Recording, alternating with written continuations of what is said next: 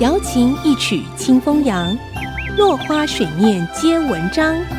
刘炯朗校长邀您共享读书之乐。这里是爱惜之音 FM 九七点五，欢迎收听《落花水面皆文章》，我是刘炯朗。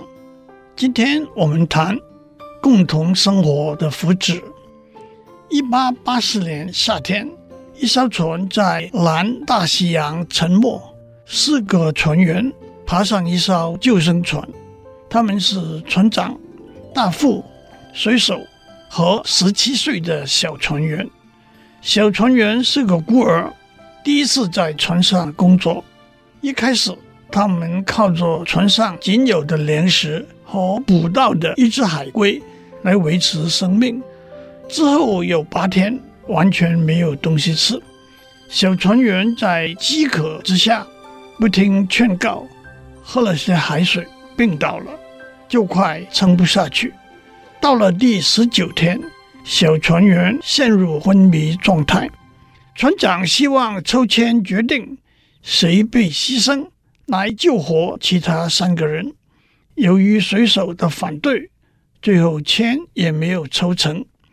第二十天，船长在水手不注意的时候把小船员刺死，而接下来几天，三个人靠着小船员的身体和血液来维持生命。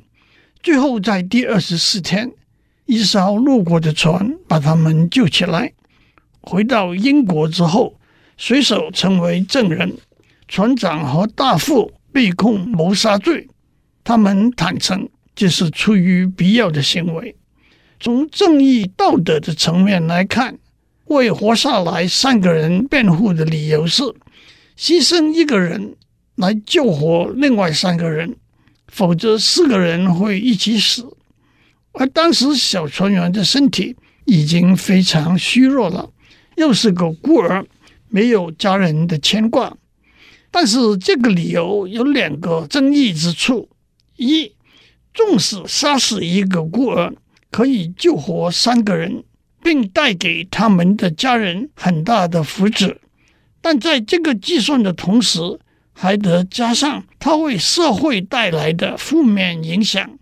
当谋杀的准则被弱化的时候，守法的必要也跟着被弱化了。第二，即使我们同意牺牲带来的福祉超过这个行为的代价。我们能够心安理得的接受这样剥夺一个无助的生命吗？难道我们能够摒弃道德人权的考量吗？由这个例子来看，功利主义两个可疑之处：一、行为的代价和它带来的福祉该如何计算？他们可以单纯用数字来表达吗？二、功利主义。能够超越人权、道德和良知吗？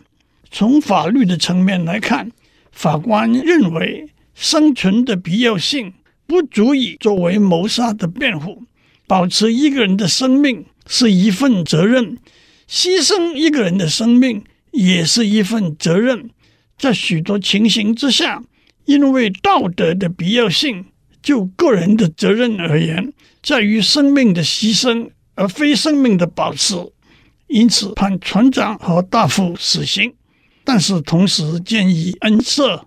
最后，他们被判坐牢六个月，而船长始终不认为判决是公平的。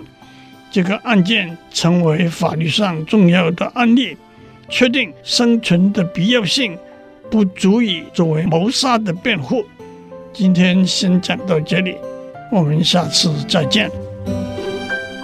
落花水面皆文章，联发科技真诚献上好礼，给每一颗跃动的智慧心灵。